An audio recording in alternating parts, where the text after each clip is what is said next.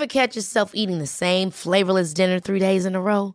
Dreaming of something better? Well, HelloFresh is your guilt-free dream come true, baby. It's me, Kiki Palmer. Let's wake up those taste buds with hot, juicy pecan-crusted chicken or garlic butter shrimp scampi. Mm. Hello Fresh. Stop dreaming of all the delicious possibilities and dig in at HelloFresh.com. Let's get this dinner party started.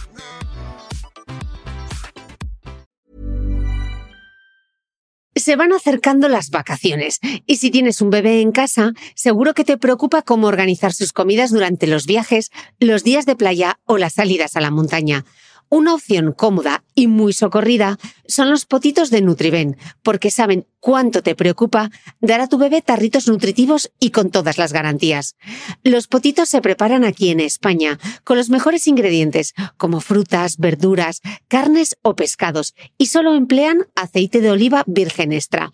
Esos ingredientes tal cual se trituran, cocinan y se envasan al vacío para su correcta conservación. Y ya sabes que igual de importantes son los ingredientes que lleva un alimento como los que no lleva.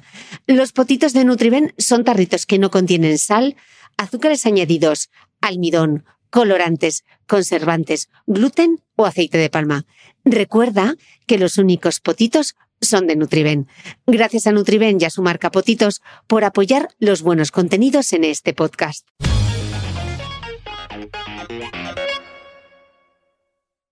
Desde 2018, en el podcast de Cristina Mitre, hemos hecho visibles y comprensibles los secretos del cerebro, las claves de la felicidad y el bienestar, la depresión y la ansiedad, la microbiota como llave de la salud o el ejercicio físico como polipíldora. Desde este espacio semanal, intentamos convertir complejos conceptos científicos en información accesible para todos los públicos con la ayuda de los mejores expertos si quieres apoyar el trabajo que hacemos desde el podcast de Cristina Mitre, hazte suscriptor de pago de mi newsletter a micrófono cerrado. No solo impulsarás la continuidad de este proyecto, además, recibirás contenido exclusivo, como los apuntes del podcast de Cristina Mitre, un resumen en PDF con todo lo esencial de cada episodio, y accederás a dos encuentros mensuales solo para suscriptores uno conmigo y otro con un invitado del podcast en los que tú podrás hacer las preguntas. Suscríbete desde 5 euros al mes en www.cristinamitre.substack.com. Te lo repito, www.cristinamitre.substack.com. Te dejaré también link directo en el post de este episodio que como siempre comparto en mi blog de beautymail.es. Gracias por apostar por las buenas historias.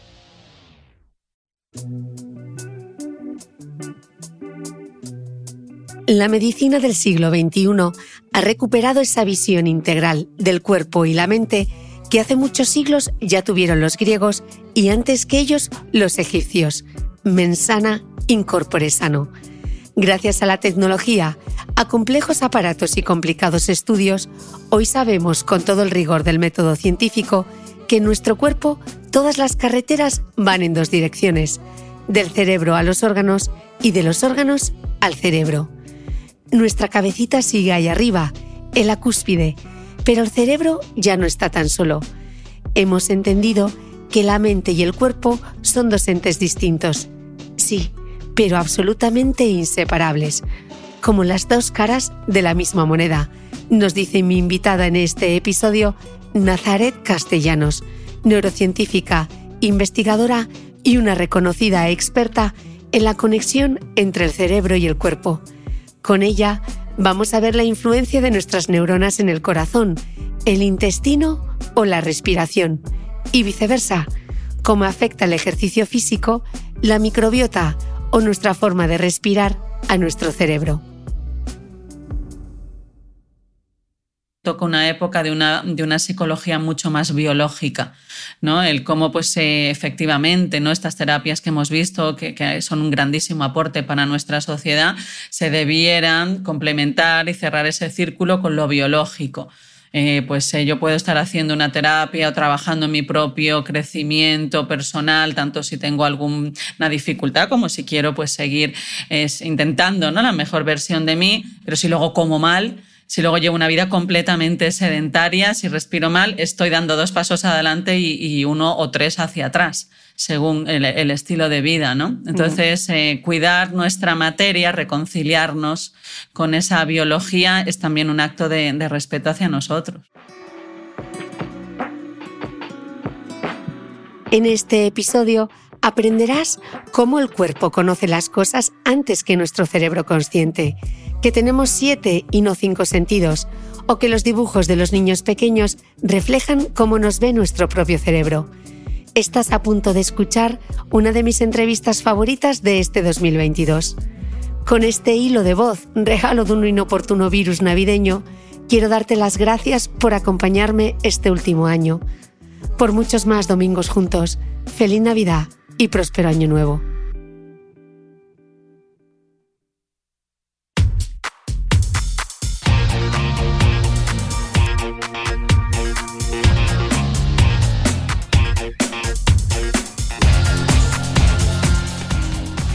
Hola, soy Cristina Mitre, periodista y autora del blog de Beauty Mail. Bienvenido a este nuevo episodio de mi podcast un espacio semanal en el que entrevisto a grandes expertos de la salud y el bienestar para que aprendamos juntos a vivir mejor.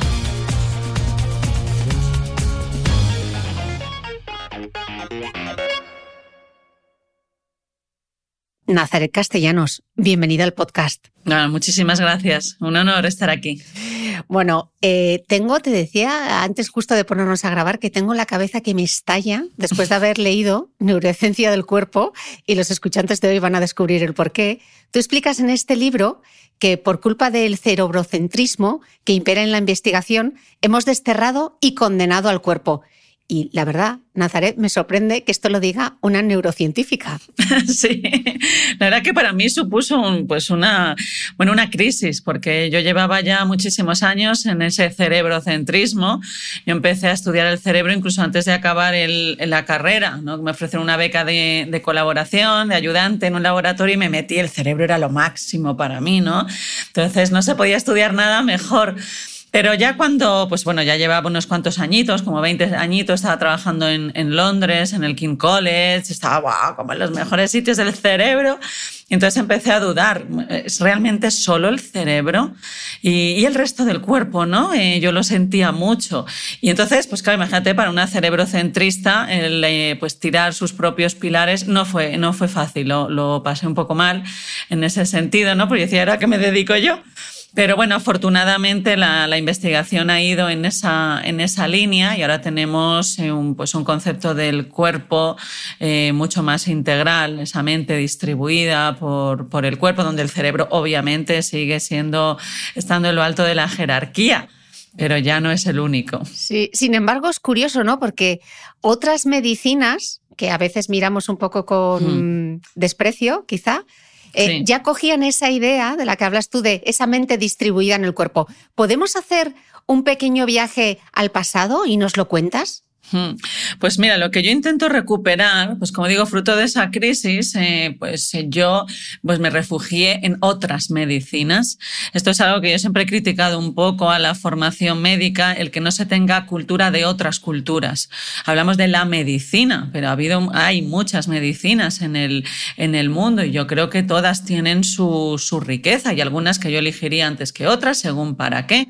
Pero al tener ese conocimiento, saber esas visiones, como tú dices, hay a veces que mm, en nuestra medicina, medicina occidental, cuando hablamos de la medicina china, medicina ayurvédica, lo primero es que crea un poco de, recelo, ¿no? Y muchas veces desprecio. Ahora bien, es verdad que yo muchas veces en esos debates me he encontrado con médicos y, ¿y por qué no te gusta, por ejemplo, la medicina china? y ninguno de ellos sabría hablar de la medicina china durante más de medio minuto. Es decir, ¿no? como decía eh, Pico de la Mirándola, que yo adoro, es un filósofo del Renacimiento que intentaba conciliar saberes. Eh, ladramos, eh, somos como perros que ladramos al otro solo por desconocimiento, ¿no? Entonces, si no sabes absolutamente nada, como lo desprecias, ¿no? Entonces, yo creo que pues, nos pueden aportar otras visiones. La medicina, pues, por ejemplo, de la India, de China, la medicina sufí ya consideraba que los diferentes órganos tenían un papel a nivel de lo que hoy llamaríamos psicológico. Entonces yo me refugié mucho en esas otras medicinas, cuanto más lejano, más exótico e impronunciable, mejor me parecía. Y entonces ya en un intento de reconciliarme con mi propia cultura, dije, otra cosa, yo tenía un grandísimo, grandísimo desconocimiento de la historia de nuestra propia medicina. Entonces ahí que me pongo a buscar y empiezo a descubrir pues, la medicina egipcia que luego inspira tremendamente a la griega, que es nuestra cuna, ¿no? Hipócrates, Galeno. Y entonces, ¿cuál es mi sorpresa? Cuando me encuentro que en casa pues ya se tenía ese concepto mucho más integral. Galeno, por ejemplo, hablaba de esos tres ejes que nosotros hablamos hoy, del cerebro, el corazón, el abdomen. Es decir, que nosotros en nuestra cultura siempre hemos tenido esa visión mucho más integral. Lo que pasa es que hace pues, unos 300 años tuvimos que separar, cuando se empieza a estudiar todo un poco más científicamente, con Harvey, Descartes, y entonces se fragmentó. Pero esa visión fragmentada del cuerpo es muy reciente. Claro, pero todo esto eh, al final es ciencia y hay que apoyarlo con datos. Me imagino que para ti el reto, superar ese obstáculo experimental que tenéis los científicos, porque una cosa son las palabras y otra cosa son los datos y los números, ¿no? ¿Cómo ha sido de difícil? Bueno, pues ahí lo has dicho muy bien, Cristina, porque bueno, yo me quejaba, como digo, me quejaba mucho, ah, esto solo es el cerebrocentrismo, esto no se debe hacer así, me metía ¿no? con mucha facilidad con ese mundo. entonces cuando ya la Complutense aprueba que podemos hacer los experimentos, bueno, vale, os dejamos que midáis la influencia del organismo sobre el cuerpo, aquí tenéis la máquina. Entonces, como tú dices, ah, bueno, Maja, tú que hablabas tan rápido, ahora cómo lo haces, ¿no? Entonces ahí me encontré, claro, con las primeras eh, dificultades. Hablar siempre es muy fácil, ¿no? Entonces realmente fue muy difícil. Estuvimos como, pues bueno, dos años solo preparando los experimentos porque no sabíamos cómo medir todo aquello simultáneamente. Era la primera vez que se hacía. Entonces, fíjate, la idea era muy clara, pero de ahí a que lo puedas materializar fue un gran paso. Entonces, eh, ¿cómo mido simultáneamente el corazón con el cerebro, con el estómago, la respiración? La respiración nunca se había medido mil veces por segundo como hacíamos nosotros, ¿no? Entonces, eh, bueno, pues eh, como tú dices, fue un gran obstáculo, pero yo siempre creo, ¿no? Que la cosa es ponerse, a lo mejor podría no haber solucionado, ¿no? Aquel problema, pero hay tanto talento en las universidades que, que la cosa para mí era intentarlo y al fin logramos eh, diseñar todo aquel dispositivo, reunir a gente, ver qué podíamos medir dentro de, de, la máquina. Entonces, bueno fue, bueno, fue una lección de humildad muy bonita, por una parte, de prudencia, porque pues eso yo criticaba con mucha facilidad ese método científico en el que yo estaba metida, pero luego también ha sido de, mucha confianza también en el propio, la propia creatividad del ser humano, en la capacidad ¿no? que tenemos de, de, innovar. Y entonces, bueno, ahora pues estamos viviendo un momento muy dulce, muy, muy bonito, pero sí, costó, costó. Mm. Luego iremos viendo todo esto que nos has ido adelantando, luego lo vamos a ir aterrizando. Hablas de un concepto que me encanta y que lo vamos a ir desgranando a lo largo de la entrevista, cuidar el cuerpo para cuidar la mente. Entonces, queda claro que mente y cuerpo son realmente separables o no? Claro, mente sana y cuerpo sano, ¿no? Decían ya, una mente sana en un cuerpo sano. Pues eh, para mí son distinguibles y yo creo que ese es el, el error que hemos cometido de considerar que lo que es distinguible es separable. Ahora bien, yo creo que los podemos diferenciar, pero no los podemos separar. ¿No? Eh, entonces son como, las dos caras de una moneda, como están entretejidos completamente. Entonces, eh, influir en uno es influir en el otro. O sea, no, esto es como la, la, geometría sagrada ¿no? que hacían los árabes. No puedes mover un elemento de la red sin mover la red entera. ¿no?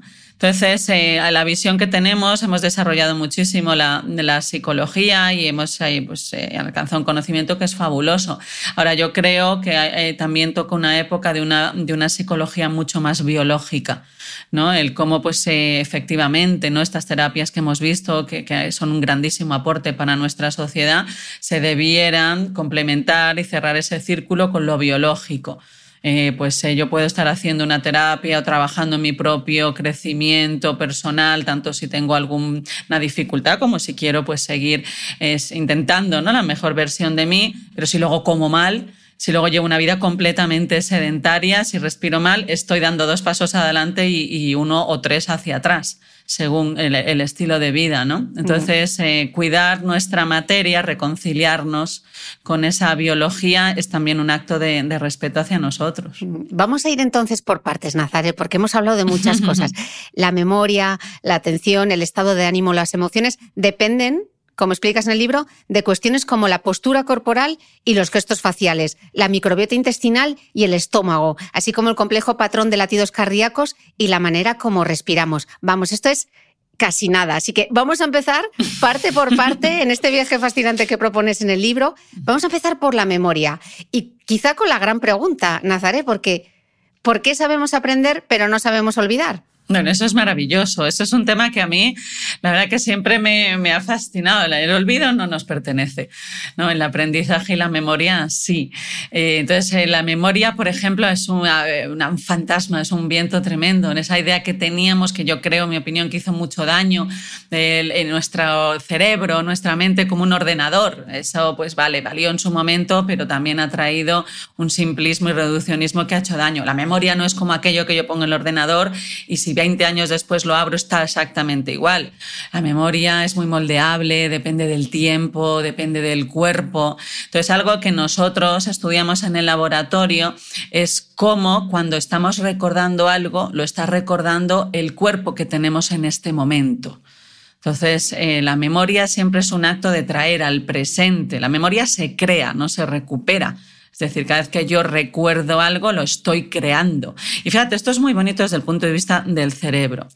Según dice la teoría de la neurociencia, la teoría más aceptada, es que cuando nosotros recordamos algo, se crea en nuestro cerebro un circuito, una red de neuronas que codifica ese recuerdo. Por ejemplo, algo muy sencillo como mi nombre pues hay una red, yo ahora mismo como recuerdo cómo me llamo y ese recuerdo, Nazaret, está en una serie de neuronas que tiene ese recuerdo. Entonces, cada vez que me lo pregunten o cada vez que yo lo piense, se crea esa red y yo tengo esa experiencia de que recuerdo mi nombre. Ahora bien, cuando yo no lo estoy recordando, ¿dónde está el circuito? Sin embargo, yo sé siempre cómo me llamo. ¿no? Y esto es una de las fantasmas ahí que todavía pues la, ciencia dice, bueno, entonces, ¿dónde está la memoria cuando no la estamos recordando? ¿no? Y esto es muy bonito. Pues no, la memoria la creamos cuando la, recordamos. ¿no? Esto es, hay un autor, que un profesor de, de la Universidad de Harvard, Sachter, ¿no? que nos habla de esa memoria ¿no? que, que viene, que va y que él tiene lo que él llama los siete pecados. ¿no? Pues son esas facetas, pues que la memoria se olvida, que la memoria depende del momento en el que la recordamos, que creamos muchísimas falsas memorias. Entonces nosotros en el laboratorio medíamos cómo lo que estamos recordando de nuestra propia vida, que no son los datos, no es he nacido en Madrid, estoy aquí, sino mm, recuerda algo de tu vida, la experiencia, esa memoria autobiográfica, ¿no? Tan bella. Pues cómo depende del estado en el que está en este momento tu intestino, tu estómago, cómo estás respirando, qué postura corporal tienes, cómo se está comunicando corazón y cerebro de tal forma que la memoria siempre es el presente y el presente lo traen los órganos. Y las emociones, en definitiva, ¿no? Las emociones, absolutamente igual. Esto luego ya creo que nos meteremos y hablaremos mucho más de ello, pero ahora ya pues hay mucha evidencia que nos muestran que las emociones las sentimos, las expresamos dependiendo de cómo está mi cuerpo en este instante que es el instrumento que va a tocar esa experiencia. Entonces, ¿cómo están aquellos instrumentos para que pues, la orquesta dé lugar a una cosa u otra? Claro, pero tú explicas en el libro que a los 15 minutos de haber aprendido algo, habremos olvidado casi un 40% de su contenido. Entonces, ¿de qué depende realmente? ¿Solo depende de nuestro estómago, de, de nuestro corazón, de nuestras emociones? Aquello que recordemos, pues estamos estudiando fatal entonces. No, no, claro, pero es que eso es, así. Yo creo, fíjate, ¿no? De todo lo que hablemos, pues fíjate todo lo que se irá. Y tiene que ser, tiene que haber ese, ese filtrado. Esto es un poco, ¿no? Como imagínate que tú tiras una pelota al suelo, pues eh, era un poco ingenuo pensar que va a estar rodando por, de forma indefinida, ¿no? a lo largo de, de, la historia. Eso se parará en algún momento, ¿no? Eso es una de las leyes de la física y la memoria también tiene sus propias leyes. Igual que un recuerdo, pues un recuerdo, como digo ahora mismo, todo lo que nosotras estamos haciendo, esta experiencia de estar aquí hablando contigo, está generando unos circuitos en mi cerebro. Entonces se acaban de formar. Luego pasa el tiempo y uh, eso se va diluyendo. y se va diluyendo a una velocidad que es mucho más rápida de la que nosotros pensábamos. Si es algo que es muy emocional, que tiene muchísimo interés para nosotros, va a costar más. Evidentemente, pues es más fuerte ese sender. Imagínate que vas, vas caminando por, por la playa, ¿no? Entonces vas dejando una huella, pero con el tiempo esa huella se va diluyendo.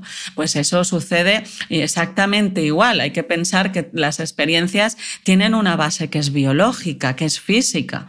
Entonces se forman unos circuitos, se forman unas conexiones. Imagínate que fueran como, se forman como unos nervios, ¿no? unos cables dentro, dentro del cerebro. Se forma, pero como luego ya lo dejo de usar, todo aquello se diluye. Entonces el, paso del tiempo es el, primer borrador del propio cerebro. Pero esto, lo que es importante, es a nivel de la atención, que también nosotros estudiamos mucho. Esa curva ¿no? con la que cae la memoria, la atención, es mucho más rápida si nuestra atención pues es una atención pobre, si estamos aquí pero estamos en otro lado, es esa atención dividida que va constantemente saltando de un lado a otro. Pues en esto, también esto lo demuestra Harvard, que cuando vivimos nuestra vida en esa atención dividida, es decir, que no es una atención a ese momento presente, a lo que yo estoy haciendo en este momento, pues se va a borrar con mucha más rapidez. ¿no? Y entonces él pues demostraba incluso cómo eh, al cabo de los años el rastro que ha dejado nuestra propia memoria autobiográfica es pobrísimo, es muy pobre, popérrimo, ¿no? Porque no la hemos vivido con atención. Qué horror que estamos todo el día con la multitarea y nos dicen que tenemos que ser multitarea como las fotocopiadoras y mira tú, qué mal nos está haciendo. Pues yo creo que un poco esa moda que se ha puesto, yo creo que puedes hacer muchas cosas, pero haz una a cada vez. Una a cada vez. ¿no? A mí los dominicanos tienen una cosa maravillosa. En esta vida se puede tener todo, pero no al mismo tiempo. Total. Eh, te voy a proponer un reto, Nazaret. Me encantaría que nos explicases qué son el tálamo, el hipocampo, la amígdala y el hipotálamo de manera sencilla para que lo entendamos, porque sé que luego nos vas a explicar muchas cosas. Entonces, así un pequeño esquema para que tengamos esa visión así del cerebro. Claro que sí. Vale, pues vamos a imaginarnos primero que nuestro cerebro es como una nuez. ¿Verdad? Que es la imagen que siempre le hemos puesto. Y es así, las dos nueces, porque tenemos dos cerebros, los dos hemisferios, que están unidos por el centro por una red de carreteras de nervios que los conectan, ¿vale? Pero vamos a imaginar que nuestro cerebro es una red que tiene esos surcos que vemos, ¿no? Que se hunde y tal, se ha arrugado. Y menos mal, porque si no nuestra cabeza, si fuese liso, sería hasta 10 veces más grande que la cabeza que tenemos ahora. Y a ver quién andaría de pie o quién da luz a ese bebé. Vale, entonces tenemos, nuestro cerebro es esa nuez, ¿vale? Entonces lo que vemos por fuera es lo que se llama la corteza, la corteza cerebral, porque está en la parte de fuera. Esto es muy importante. ¿Por qué es importante que digamos, hablemos de la corteza y de lo que está dentro de la corteza? Vale, porque según la neurociencia, la información que llega a la corteza es la que nos hace conscientes. Es decir, que lo que suceda dentro de la corteza la parte de dentro es para nosotros no consciente. ¿vale? Entonces, tenemos ese cerebro que es como una nuez, tenemos las partes que están por fuera, la superficie, y luego si abriésemos el cerebro, nos lo cortásemos a la mitad, así como por la nariz, y abriésemos nuestra cabeza en dos, a un lado queda un ojo, una oreja, imaginaros, pues el cerebro, ahí nos metemos, lo miramos de lado y allí dentro hay estructuras. Esas estructuras que están por allí dentro, en partes profundas, del cerebro se llaman subcorticales, no están en la corteza. ¿Vale? Entonces siempre hacemos esa gran distinción entre lo que es de la corteza y lo que no es, está en la corteza, porque nos va a distinguir lo que es consciente y lo que es no consciente. ¿vale? Entonces, hay un error que siempre cometemos y que se debe un poco a nuestra percepción. Pensamos que todo es instantáneo. No, yo te estoy escuchando a ti y entre que yo te ese sonido llega a mí y yo soy consciente de lo que tú me has dicho, ha pasado un tiempo. Y esto es muy importante. El cerebro tarda un tiempo en preparar las cosas. Siempre vivimos un poquito retrasados. Esto es, lo comparaba siempre Carl Sagan como mirar el cielo. Estás mirando el cielo, estás viendo estrellas que puede que ya no estén vivas porque nos, nos tarda en llegar la imagen. Pues a nosotros siempre vivimos con ese pequeño retraso un retraso que es aproximadamente de medio segundo. ¿Vale? Entre lo que tú me has dicho y que yo sea consciente de lo que me has dicho, er, a mí me ha parecido que es instantáneo, pero no. El tiempo, el cerebro siempre tarda un tiempo en preparar y ejecutar las cosas, ¿vale? Entonces, vamos a ver, por ejemplo, algo muy sencillo como es que tú me estás hablando. Ahora, por ejemplo, hay personas que nos están escuchando. Esa información ha llegado a sus oídos. ¿Vale? Pues si lo tenemos en el móvil, en el ordenador, a eso sí que ha llegado con una rapidez enorme, porque el, sonido se propaga muy rápido, la luz mucho más. Pero bueno, llega a nuestros oídos, que son los receptores. Podría haber llegado a los ojos, podría haber llegado a la lengua, que son otros receptores de los sentidos, ¿vale? Pero aquí ha llegado a nuestros oídos. Entonces, en nuestros oídos ha entrado ese aire ¿no? que contiene nuestras palabras. Y aquí es donde ya hacemos que las cosas se metan en el cuerpo. En el oído hay unos receptores que son los que transforman la información que está por el mundo, en este caso la onda sonora, lo transforma en biología. La biología habla con electricidad, es su lenguaje. ¿Vale? Entonces, esos receptores que son como unos pelillos que tenemos en el oído y diferentes estructuras de tímpano, todo eso resuena, esa información acústica se transforma en electricidad. ¿Vale? Esas células cogen y dicen, pues todo esto que me ha llegado, que era, que era sonido, lo transformo en, célula, en electricidad y en este caso se transporta por el nervio auditivo. Podría ser el nervio eh, visual si fuese otro sentido, ¿vale? el, nervio auditivo. Todavía no estamos en el cerebro. ¿Vale? El cerebro tiene unas raíces enormes que se difunden por el cuerpo que va recogiendo información. Son sus receptores, pero esto no es cerebro. ¿vale? Son las, las manos que él tiene, las raíces, que le permite saber lo que está pasando. Vale, por el nervio auditivo se, se manda la información y ahora sí ya entramos en el cerebro. ¿Cuál es la puerta de entrada del mundo al cerebro? ¿Por dónde entra todo? Por el tálamo.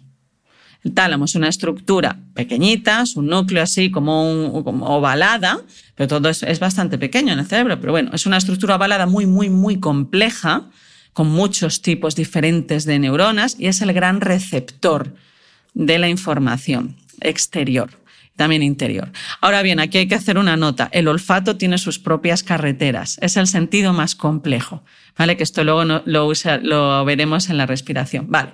Pero nos quedamos con que el tálamo es la puerta de entrada del mundo al cerebro. A partir de ahí, el tálamo, que tiene, pues como digo, una estructura muy heterogénea, dice, a ver, esto ha llegado por nervio auditivo, por tanto es un sonido.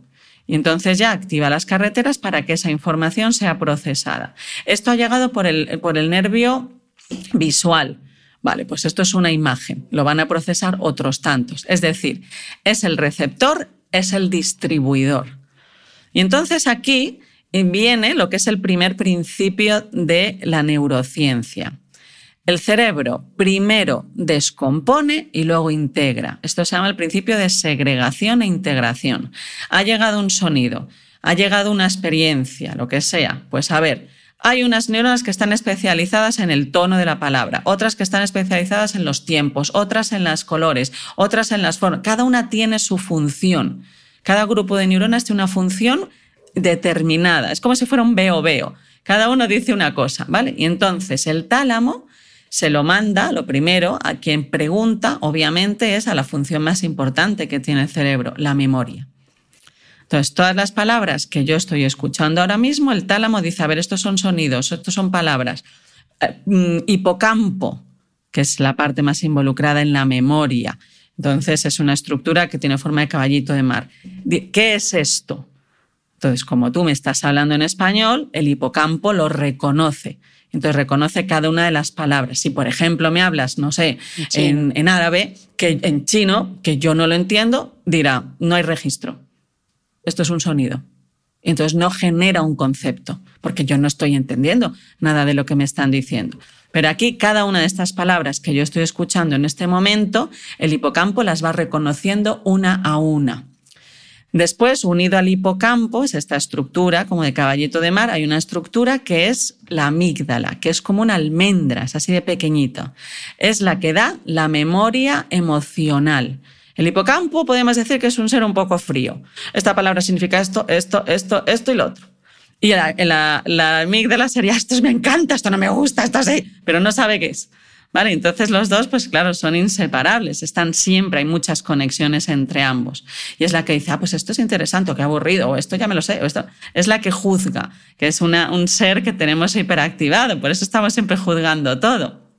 Vale, esos dos están haciendo ese primer reconocimiento, han separado las palabras. Ahora bien, aquí han pasado unos 70 milisegundos entre que el sonido ha llegado al oído y el hipocampo y la amígdala están trabajando. Yo todavía no sé lo que tú me has dicho. No soy consciente de ello. Ahora bien, cuando esas estructuras subcorticales, partes profundas, no corteza, por tanto no consciente, están trabajando, hipocampo y amígdala, inmediatamente se lo devuelven al tálamo. Pues mira, hemos reconocido esto, esto y esto y nos ha encantado, dice la amígdala. Y entonces el tálamo se lo manda al hipotálamo, que es un guisantito que tiene debajo. ¿Y quién es este ser? Un ser importantísimo. Manda la información hacia abajo, no hacia arriba, no lo manda la corteza, sino hacia el cuerpo. De tal forma que si yo estuviese diciendo, por ejemplo, cosas muy desagradables, te estoy contando algo de una guerra, lo que sea, el hipocampo está reconociendo ese significado, esas palabras, la amígdala está reconociendo pues esa dureza emocional que conllevan esas palabras y el, y el tálamo le diría al hipotálamo, estamos escuchando algo que es desagradable.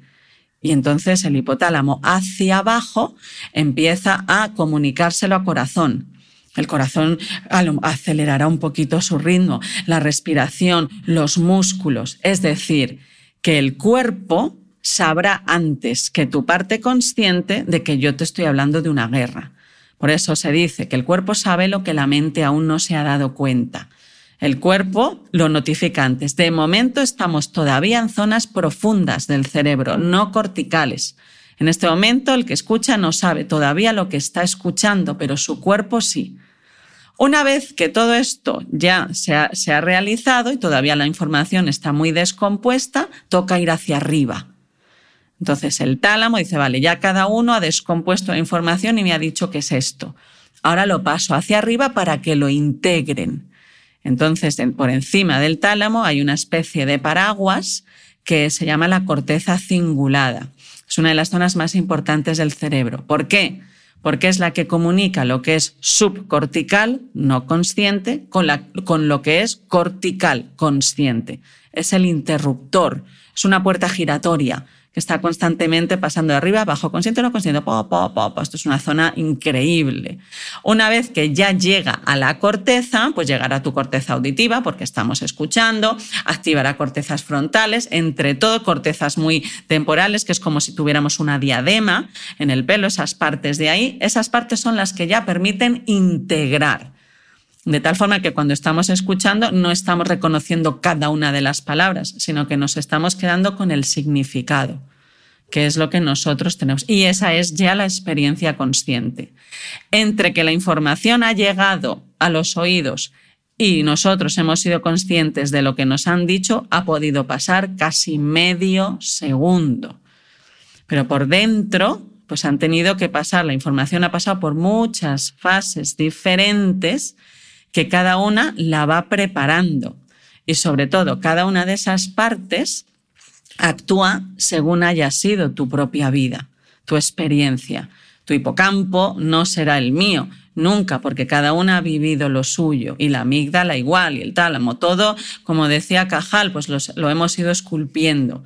Y esto es lo que se llama hacer suya, nuestra, la información, la representación interna de lo que ha pasado fuera. Mm fascinante. Vamos a ir un pasito más allá ahora, ¿vale?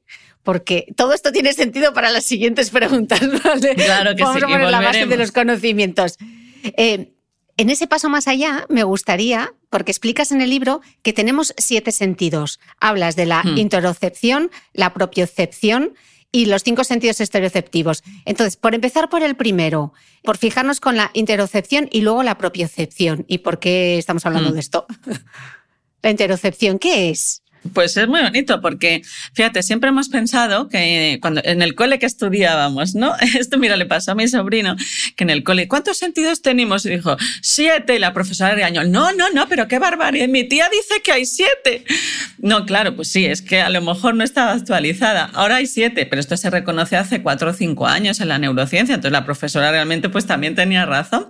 Entonces, siempre hemos pensado que hay cinco sentidos, los del exterior, la vista, tata. Entonces, fíjate cómo eh, pensamos siempre hacia afuera. ¿no? Lo de dentro no se nos olvidaba porque la ciencia hacia otras cosas era en tercera persona. Estudiamos un poco sacándonos de, medio. ¿Qué es lo que dice? Y esto fue la Universidad de, Londres, ¿no? principalmente la que lo, lo promovió, que tenemos siete sentidos. El más importante es la interocepción. Es la información que le llega al cerebro de lo que está pasando dentro de los órganos. ¿Y por qué es importante? A ver, es un sentido no es que sea una información, un sentido es aquella información que le llega al cerebro y el cerebro tiene que hacer algo ante ella. Es decir, no es que el cerebro sepa lo que pasa y ya está. Bueno, vale, me tienen informado. No, según lo que te llegue, tienes que, que responder, tienes que actuar. Es una información vinculante, ¿vale? Entonces, lo más importante para el cerebro es lo que está pasando dentro de los órganos. Mi cerebro en este momento, fíjate, ahora mismo, nosotras estamos hablando. Entonces, para que yo pueda estar respondiendo, tú me estás eh, preguntando cosas, ambas estamos pues eh, repensando lo que estamos diciendo, nuestro cerebro tiene que estar, para dar respuesta a esto, tiene que estar preguntando, a ver, ¿cómo está el estómago? ¿En qué momento está el, intestino? ¿Qué me está diciendo la respiración? ¿Cómo está el gesto de la cara? ¿Cuándo ha latido el corazón? Todo eso lo tiene que estar integrando. La información de útero, esto se está estudiando ahora. Eso es espectacular. Sea, toda esa información la está integrando de una forma increíble, ¿no? Entonces, eso es lo más importante para, para el cerebro. Entonces, esta información, este sentido, es no consciente. Es decir, nosotros no nos enteramos de lo que le está llegando al cerebro de dentro de los órganos. Y menos mal, porque imagínate, no podríamos hacer otra cosa. Tú sabes la cantidad de movimiento que hay ahí dentro, es espectacular. Que si el estómago, que si el otro, que si el circulatorio. No, no, eso sería, no, podríamos vivir, viviríamos metidos en nuestro cuerpo. Entonces, afortunadamente aquello no llega a la corteza. Lo sabe, lo integra el cerebro y ya, es el que lo tiene que saber. Entonces, esa es la interocepción mm. de dentro. El segundo sentido en importancia es la propiocepción. La propiocepción es la información que nos llega de cómo está mi cuerpo, la postura, las sensaciones. Y este es el segundo en importancia. Es, tremendo este, ¿no? Hablaremos luego mm. de él. Que para explicarlo tú dices una cosa que me encanta y escribes que no crees que el cuerpo nos dice a dónde ir, nos dice dónde estamos, que es más importante. ¿Por qué? Exactamente, exactamente. Pues eh, mira, cuando empezamos a estudiar todo lo del cuerpo, muchas veces escuchas, ¿no? Eh, hay que hacer caso al cuerpo, eh, sigo mi cuerpo, ¿no? Y bueno, pues síguelo si sabe dónde ir. ¿No? Entonces, el cuerpo no sabe a dónde tienes que ir o no sabe cuál es la mejor decisión. ¿no? El cuerpo te informa de dónde estás, de cómo estás. Entonces, para saber a dónde tengo que ir, lo primero es que tengo que saber dónde estoy. Entonces, el cuerpo te da esa información. Luego eres tú el que interpreta hacia dónde ir, ¿no? Pero, por ejemplo, ¿no? ¿Por qué siempre enfatizo esto? Porque hay muchos eh, momentos en los que el cuerpo te pide algo que no es lo beneficioso para ti. Por ejemplo, cuando estamos enfadados, cuando estamos nerviosos, eso activa una información en el sistema digestivo nervioso que te va a pedir pues eh, que picotees ciertas comidas, pero no lo hace para aliviar ese estado, lo hace para propagar ese estado de nerviosismo. Entonces el cuerpo, por ejemplo, luego el corazón, el corazón te va a indicar al cerebro lo que él lleva dentro, no lo que es mejor, ni porque mejor o peor son, son conceptos ya demasiado elevados, ¿no? La ética, la, moral. Ahora bien, te dice dónde estás, te dice cómo eres. Por eso, ¿no? Siempre se dice que el que tiene conciencia corporal toma mejores decisiones, que esto es un experimento que hizo Damasio, que le hizo famoso en el mundo entero. Es increíble. Entonces, todo esto, eh, Nazarea, lo que nos lleva a concluir es que tanto la educación postural, eso que tampoco hacemos, y el ejercicio físico, que tampoco aprobamos, podrían incluso tratar y prevenir problemas de salud mental, ¿no? ¿Qué se sabe hoy realmente sobre ejercicio físico y plasticidad neuronal? Buf, buf. Bueno, el temazo. Fíjate, yo estuve muchos años trabajando en enfermedad de Alzheimer. Mm. Era un proyecto internacional que intentaba pues predecir qué personas iban a tener Alzheimer y qué hacer, ¿no? Entonces, bueno, buscábamos pues obviamente solo en el cerebro. Pues hoy en día dentro de todo lo que son pues eh, lo que es parte de la medicina preventiva, lo que se llama la triple terapia de prevención de la enfermedad de Alzheimer, el ingrediente número uno, el que tiene la forma de estilo de vida que tiene más evidencia científica y que más impacta para proteger el cerebro, es el ejercicio físico mucho más que la estimulación cognitiva, que es lo que nosotros hacíamos, lo que estudiábamos, esa reserva cognitiva, pues una persona a cierta edad y si tiene probabilidad de tener demencia, venga, pues ¡puaf! ahí, que potencie la memoria, la atención, hacer juegos o docus. No, comprarle una bicicleta, ¿no? Era mejor, ¿no? Entonces, esto, por ejemplo, ya hay una evidencia tremenda. Respecto a plasticidad cerebral, fíjate, hay un concepto que mm, que ya se demuestra hace 10 años, por fin, y es lo que se llama la neurogénesis eh, hipocampal, que es la formación de nuevas neuronas en el cerebro adulto. Que esto era lo importante en el cerebro adulto. Entonces, se pueden formar nuevas neuronas, puede haber crecimiento de, pues, la estructura de las neuronas, es decir, se puede favorecer la plasticidad. Pues hoy ya hay absolutamente validado que el ejercicio físico ayuda a potenciar esa neurogénesis, esa plasticidad cerebral. Es, eh, es increíble el, efecto que tiene el ejercicio físico para salud mental. Por ejemplo, Estados Unidos ya en muchos de sus protocolos psicológicos y psiquiátricos incluye en el tratamiento, usted se tiene que apuntar al gimnasia X días a la semana. Esto es maravilloso, esto es maravilloso. Hemos pasado esa época de ir al psiquiatra y tumbarse en el diván a que diga, no, no, venga, zapatillas y, a moverse. ¿Y se sabe entonces cuál sería la receta, Nazaret? ¿Es lo mismo hacer un entrenamiento de fuerza que salir a caminar, que hacer HIT, que hacer yoga, que hacer pilates? ¿Cuál sería, o sea, desde el punto de vista del cerebro, lo que mejor le sienta al cerebro? ¿O cualquier movimiento nos vale? Bueno, lo que nos dicen sobre todo es que lo mejor sería variado. O sea, que a lo largo de la semana hiciéramos diferentes tipos. Ahora bien, lo que se ha visto que tiene más impacto sobre la neurogénesis hipocampal es aquel ejercicio que sea de cardio, porque esto tiene que ver mucho con el eje corazón-cerebro, es decir, algo que estimule, o sea, por ejemplo, caminar, no, porque pues eh, caminar cuando es pues una caminata muy tranquila, aunque caminemos mucho, que, que mejor que nada, por supuesto, pero eso no supondría. Hay que acelerar un poquito, hay que darle un poquito de marcha. Y luego fuerza. La fuerza porque activa el eje músculo-cerebro. El músculo interacciona con el hipocampo, la zona más involucrada en la memoria. Esto se publica hace tres años en la revista Nature y fue muy impactante porque ahora mismo se está estudiando qué papel tienen los músculos en, la memoria, en el memorizar, dónde se guardan las cosas.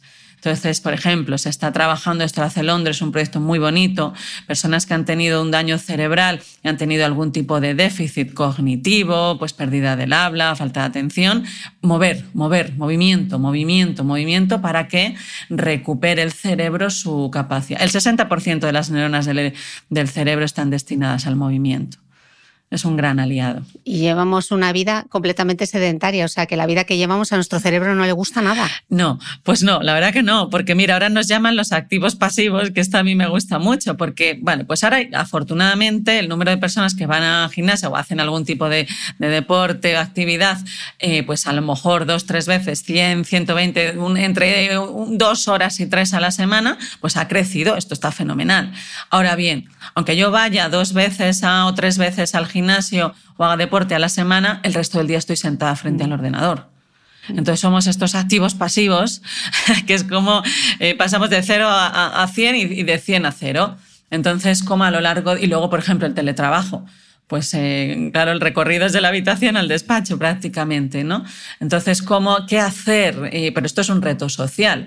Es vale, usted me pide que me mueva, pero por otra parte mi trabajo consiste en ocho horas ahí sentada.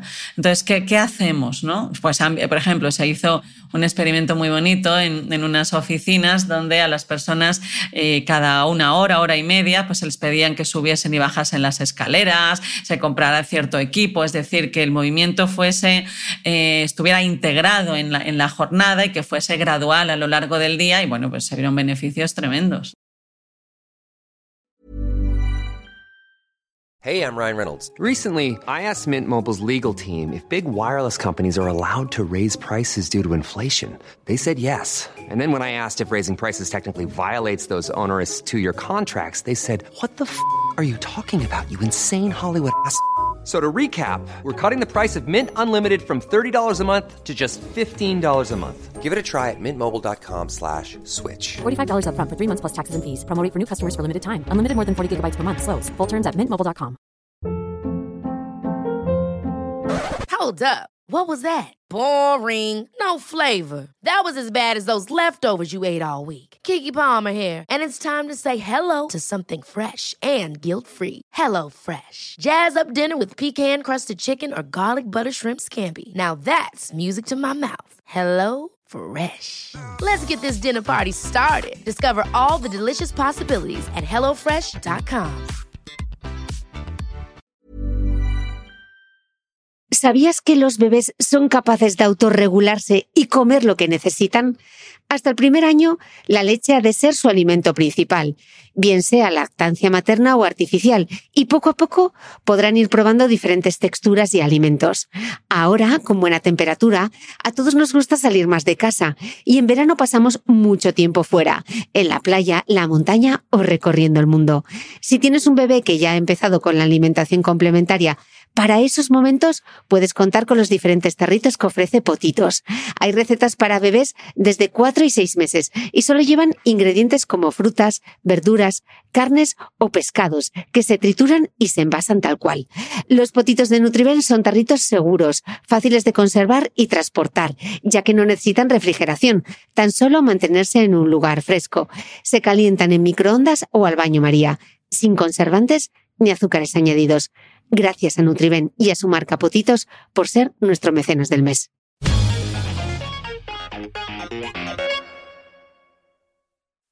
Tú citas un estudio de la Universidad Macaster de Canadá que dice que hacer breves secuencias de ejercicios físicos a lo largo del día supone los mismos beneficios que hacer una sesión de 50 minutos al día. O sea que yo después Sí. de grabar me levanto, me hago unas sentadillas o me hago una plancha isométrica o lo que sea y eso tiene los mismos beneficios casi que 50 minutos dedicadas a la actividad física. Increíble. Eso mostraban, esto mostraban, esto estudio que está relacionado con el otro que te cuento, ¿no? Lo que se llama al meter el ejercicio, lo ideal sería hacer esto y luego a meterte los 50 minutos. Pero lo que intentan pues ahora un poco promover es que, pues eso, es, es lo que te he dicho, esa dinámica activo-pasivo, de que estoy todo el día y si los acelerómetros cuando se le ponen medidores a las personas para hacer los experimentos, entonces se le, se ponen medidores en el cuerpo y se les deja que haga su vida y luego pues te lo traen a lo largo de los días. Lo que se ve es que el movimiento es mm, bajísimo, bajísimo. Por eso, porque me levanto, voy de aquí a la oficina, a lo mejor y si trabajas en casa, de la habitación al despacho, voy a la cocina, eh, nuestras casas que no son palacios encima, pues imagínate. Entonces, esto es lo que se ha visto que nos hace también mucho daño. Y esto es moderno. Entonces, el cuerpo, esto lo estudia mucho Sapolsky, que es maravilloso, el cuerpo está haciendo un grandísimo proceso de adaptación. Nunca antes toda la sociedad ha estado sentada tanto tiempo. Había muchos más trabajos eh, manuales, pues vas, eh, eh, que trabajas de aquí, de allá, en una fábrica, que se movían. Hoy en día prácticamente todos estamos frente a un ordenador. Entonces, sentar a la humanidad va a tener consecuencias en la salud. Qué gran sumario me acabas de dar. Sentar a la humanidad va a tener grandes consecuencias. Tenemos a la humanidad sentada. Y eso no puede ser, porque tenemos dos piernas. Nazaré, hay un dato, bueno, de los muchos que das en el libro que me ha parecido fascinante. Tú dices que lo más importante para el cerebro, aquello a lo que le dedica más recursos neuronales, es a la cara y a las manos. Sí, esto es maravilloso. Estoy- yo desde que lo, esto. lo estudié.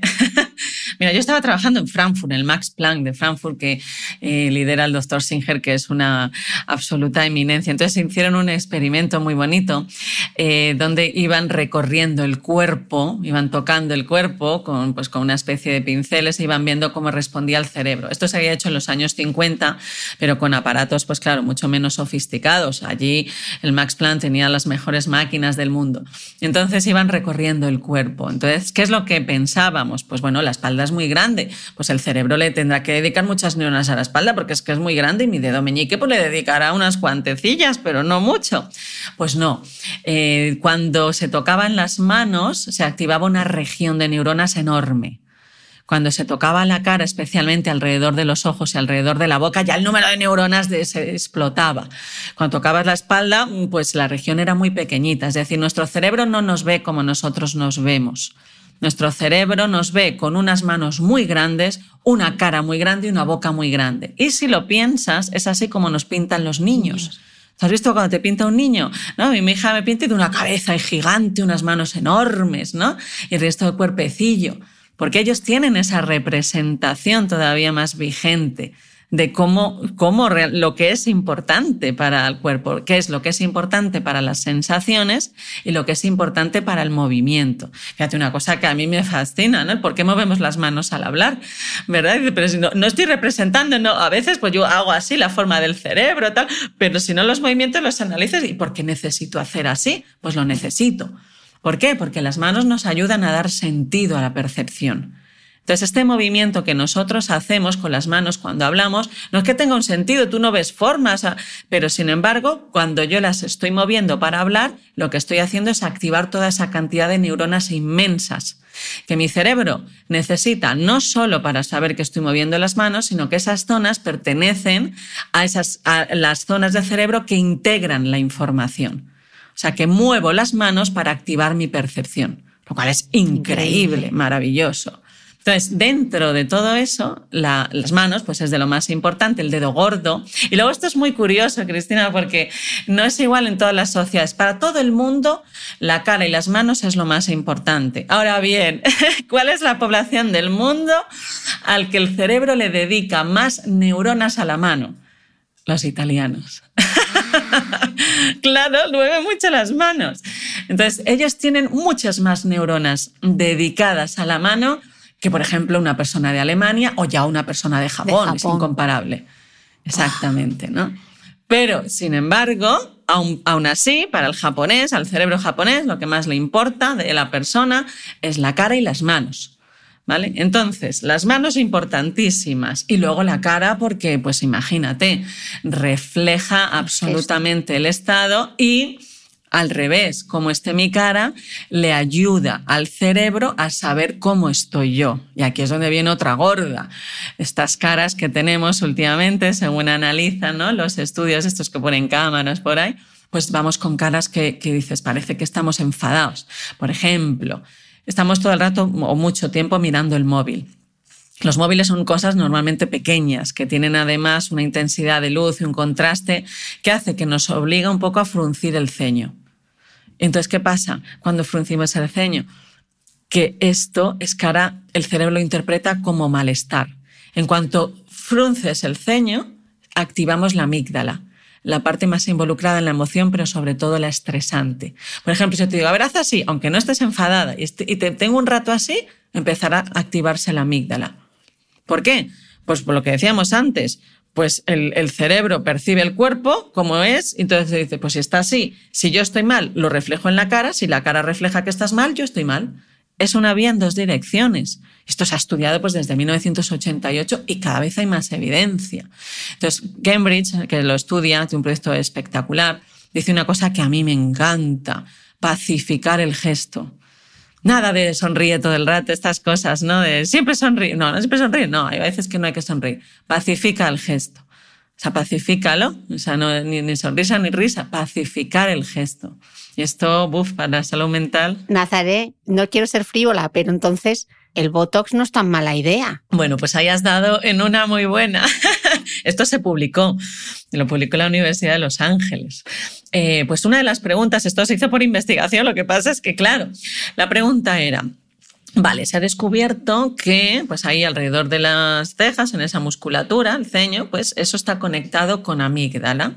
De tal forma, por ejemplo, personas que tienen un daño cerebral muy severo, incluso esto no, no, no, fruncen el ceño cuando ven una, una, escena que es desagradable. O sea que esto es un marcador muy fuerte de la conexión cerebral. ¿vale? Entonces, si esto está relacionado con amígdala, pues vamos a manipularlo para ver si es realmente así. Entonces vamos a introducir algo aquí que, que haga que la gente no pueda arrugar, mm. exactamente, fruncir el ceño. Y entonces dijeron, bueno, esto ya está. Hay gente que tiene botox. Entonces cogieron a esas personas entonces vieron, a ver, les hacían pasar por situaciones que eran desagradables o les mostraban imágenes desagradables, imágenes que son agradables, y van comparando qué pasa en su cerebro y qué pasa en su musculatura. Cuando veían una imagen que era muy desagradable, pues eso de cosas así, guerras y tal, pues todos tendemos a fruncir el ceño, claro, y esto está correlacionado con proof, mi amígdala se activa. Uy, esto que he visto es muy impactante. Ellos no podían arrugar tanto el ceño, amígdala se activaba menos. Y entonces aquí vino la gran paradoja. Entonces lo negativo lo viven como menos negativo, pero lo positivo lo vivían como igual de positivo. Y entonces era como, ¿ah? Pero bueno, yo creo que, pues lo negativo hay que vivirlo con la intensidad que merece, sea negativo o no, pero fue una demostración de, de esa influencia de la musculatura facial. Qué fuerte. Bueno, ya hemos hablado de la memoria, de la atención, del estado de ánimo o de cómo esas emociones dependen de cuestiones como la postura corporal y los gestos faciales que nos, vas que nos, que nos acabas de explicar. Vamos a repasar entonces eh, ese gran papel que tiene la microbiota intestinal y el estómago. Aunque en este podcast, eh, Nazaré, hemos hablado muchísimo sobre microbiota, todo ese conjunto de microorganismos que habita en parte en el intestino. Eh, es interesante repasarlo esta vez contigo, con una neurocientífica, porque hasta la fecha siempre he tenido la visión de los microbiólogos, incluso bioquímicos y médicos especialistas en aparato digestivo. Así que, em, por hacer un pequeñísimo repaso, aunque tengo como cuatro o cinco podcasts dedicados a la microbiota, me gustaría que sí que nos explicases esa conexión que existe entre el intestino y el cerebro y que nos explicases el sistema entérico. ¿Qué es? Bueno, pues como tú dices, eso se ha estudiado, la microbiota, el impacto que tiene sobre el sistema inmune, sobre el sistema endocrino, obviamente, ¿no? Pues fíjate para mantenernos, ¿no?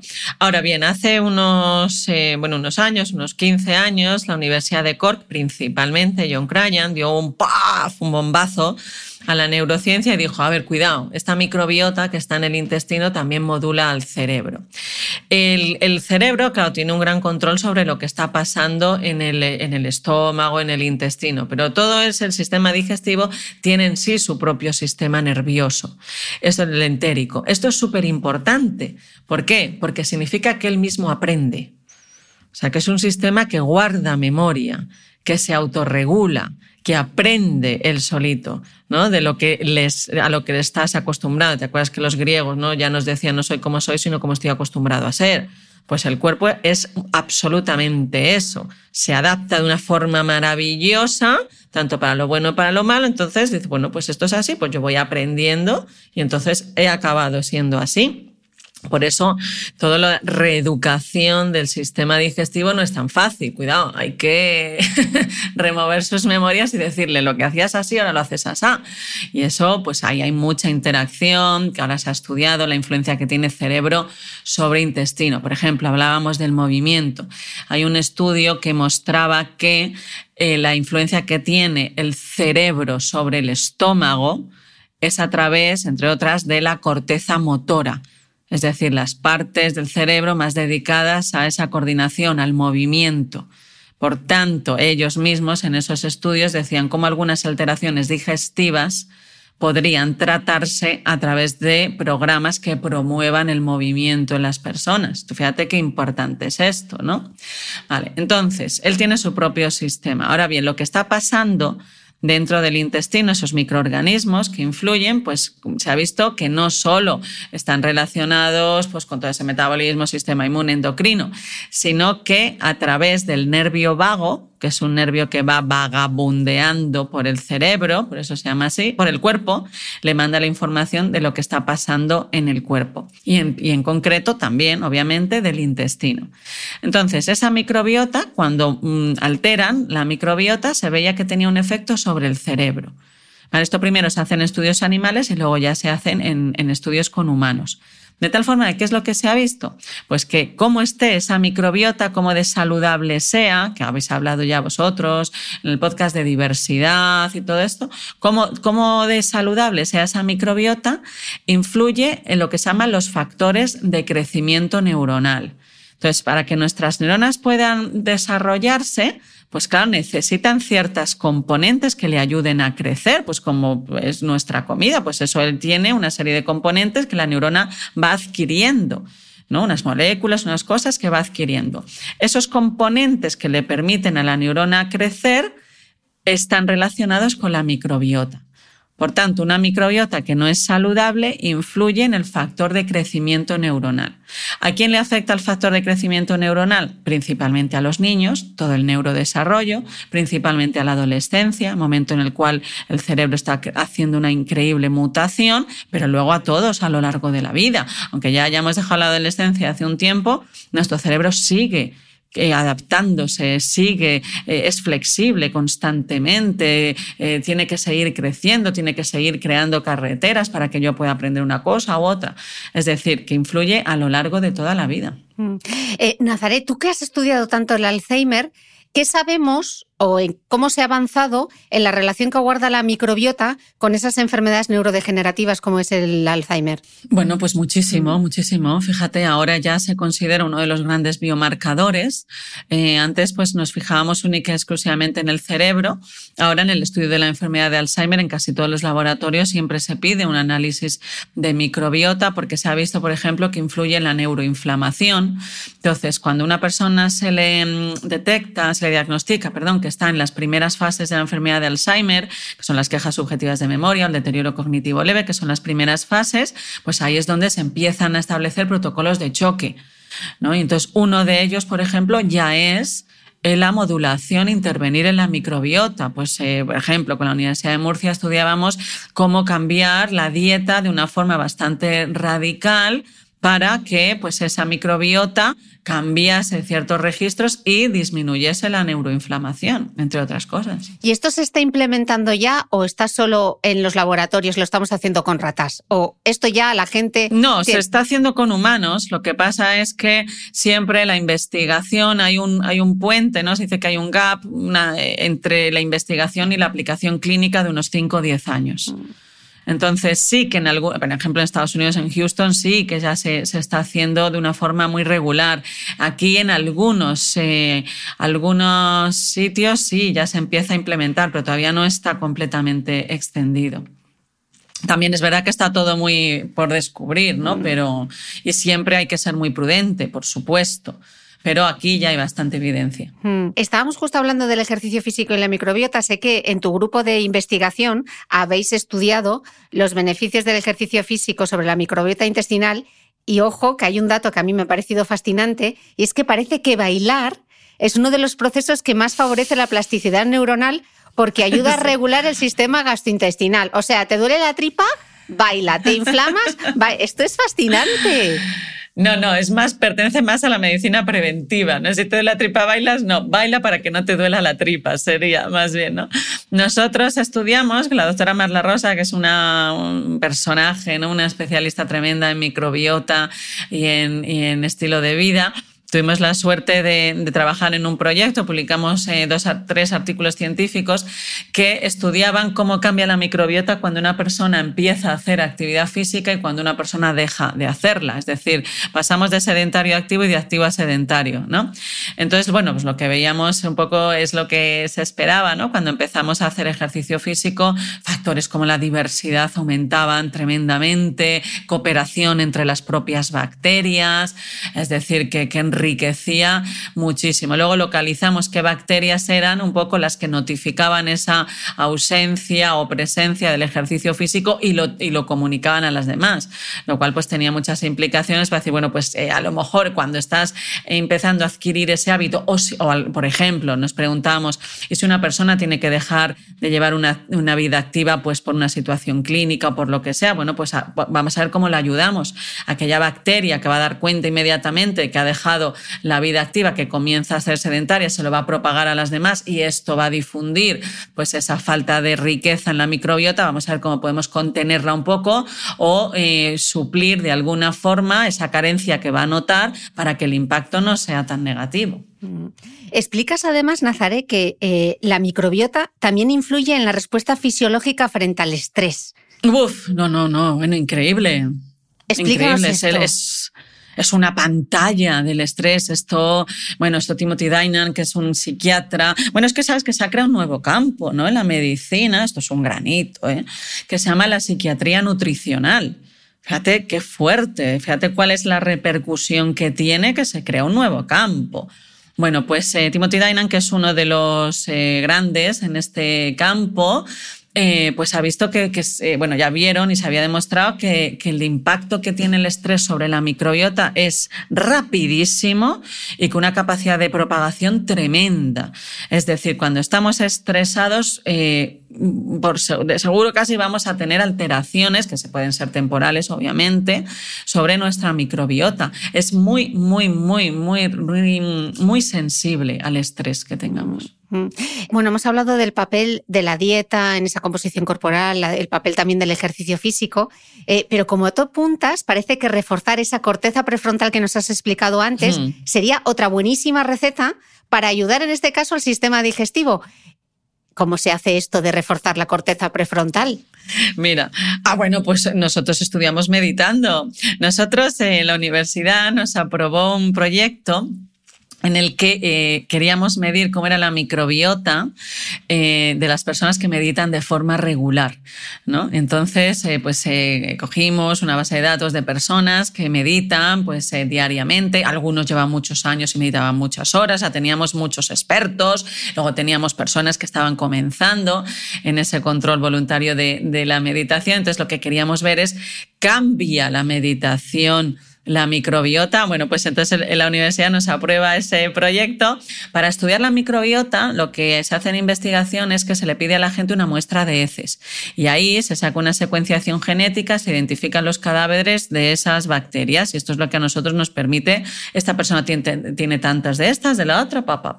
Bueno, pues ¿qué pasó? Pues las personas muy amablemente nos mandaron por correo sus heces a la universidad, de tal forma que esto fue en marzo prepandemia. ¿Qué pasa? La universidad cierra con el confinamiento y entonces en la puerta del laboratorio estaba lleno de sobres y entonces el bedel llamó, tienen ustedes aquí un montón de sobres, ¿qué hago con ellos? Si le digo que están llenos de caca. Pero como habían estado ahí, pues claro, meses tirados, pues lo perdimos, aquel proyecto. Pero bueno, lo que dicen, y ahora lo vamos a volver a recuperar, claro. Pero bueno, lo que ya decían los estudios y por qué hicimos ese proyecto, ¿no? Es porque ya había evidencias de que la regulación de la atención influía en el intestino. Así como el intestino influye en el cerebro, el cerebro influye sobre el intestino y el estómago, obviamente. Entonces, uno de los factores, como hemos dicho antes, por ejemplo, eh, el control, el estrés, es pues uno de los grandes destructores de la microbiota. Entonces, ¿qué pasa si las personas a lo mejor están entrenadas para hacer frente al estrés a través, por ejemplo, de la meditación, de mindfulness, de la atención plena? Entonces, esto sí que se había visto que esto produce beneficios considerables en la microbiota.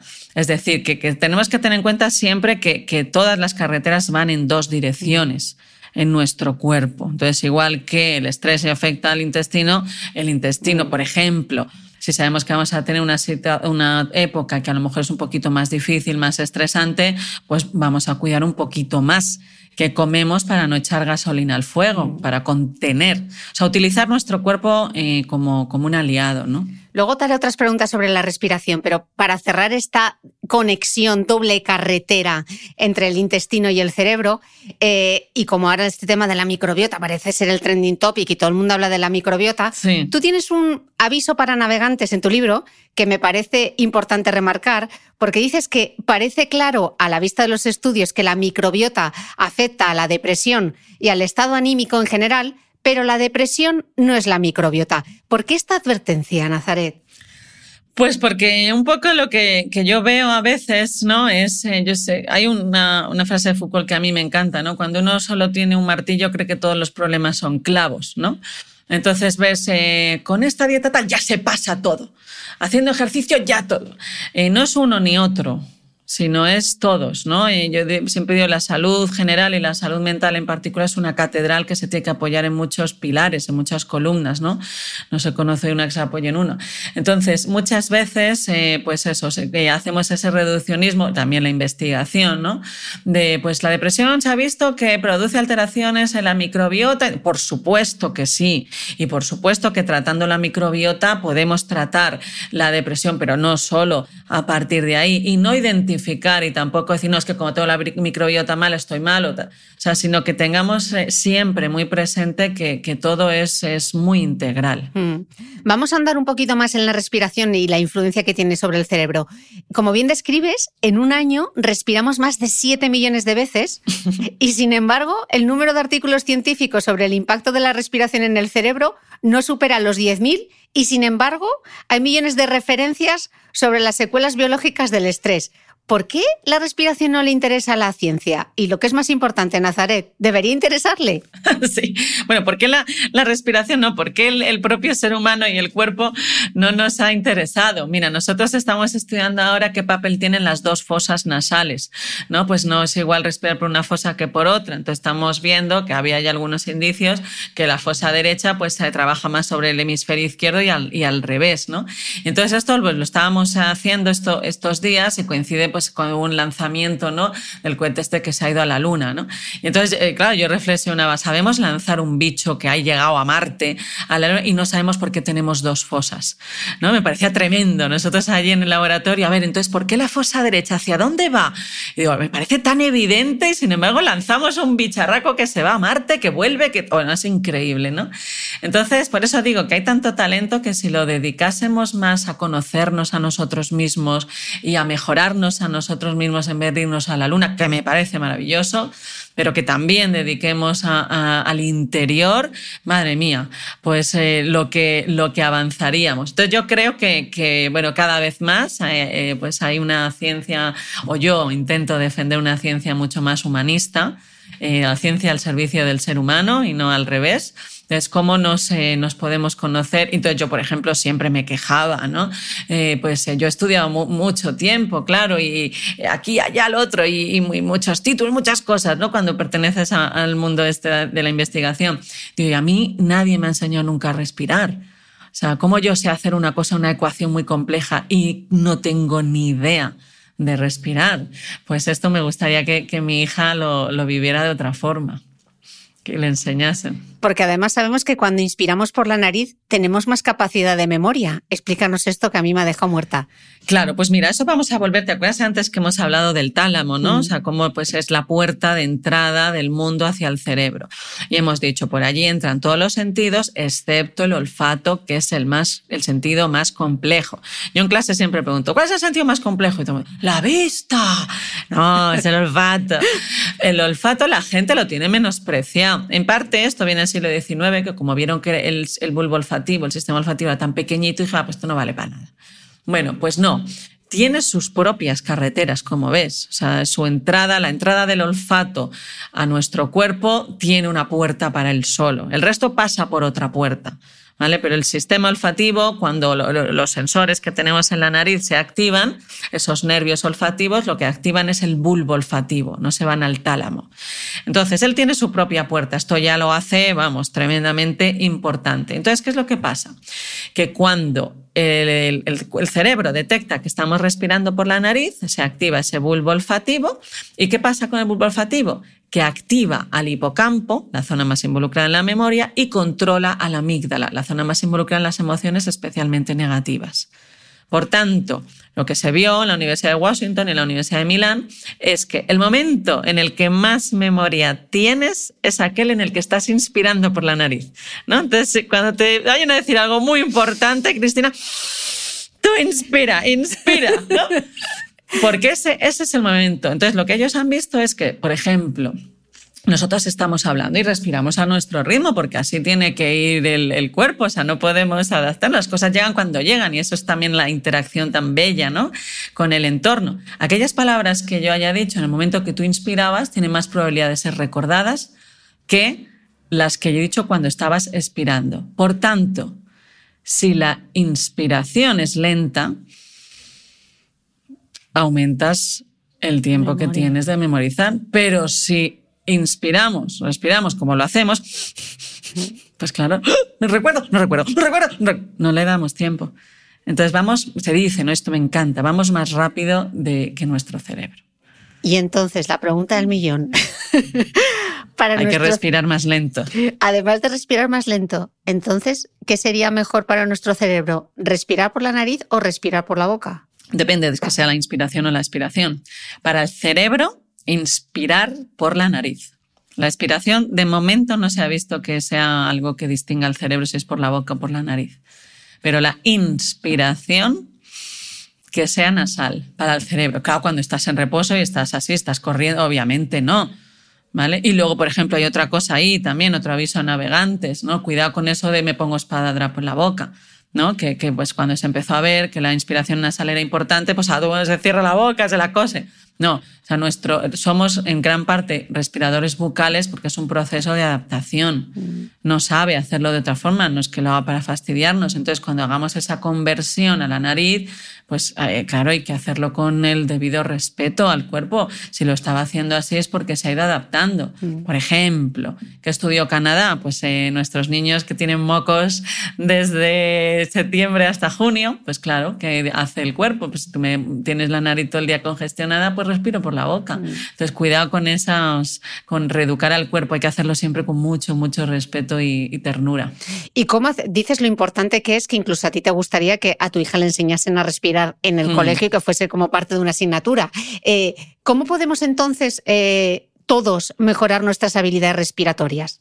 ¿O qué deberíamos hacer? Bueno, yo creo, pues mira, lo primero, y esto pues ahí yo me, incluyo, ¿no? Como, como sujeto, cuando nosotros empezamos a hacer los experimentos, que medíamos pues cómo influía la respiración sobre el cerebro, entonces empezamos a diseñar pues eh, test para ver cómo respiraba la gente.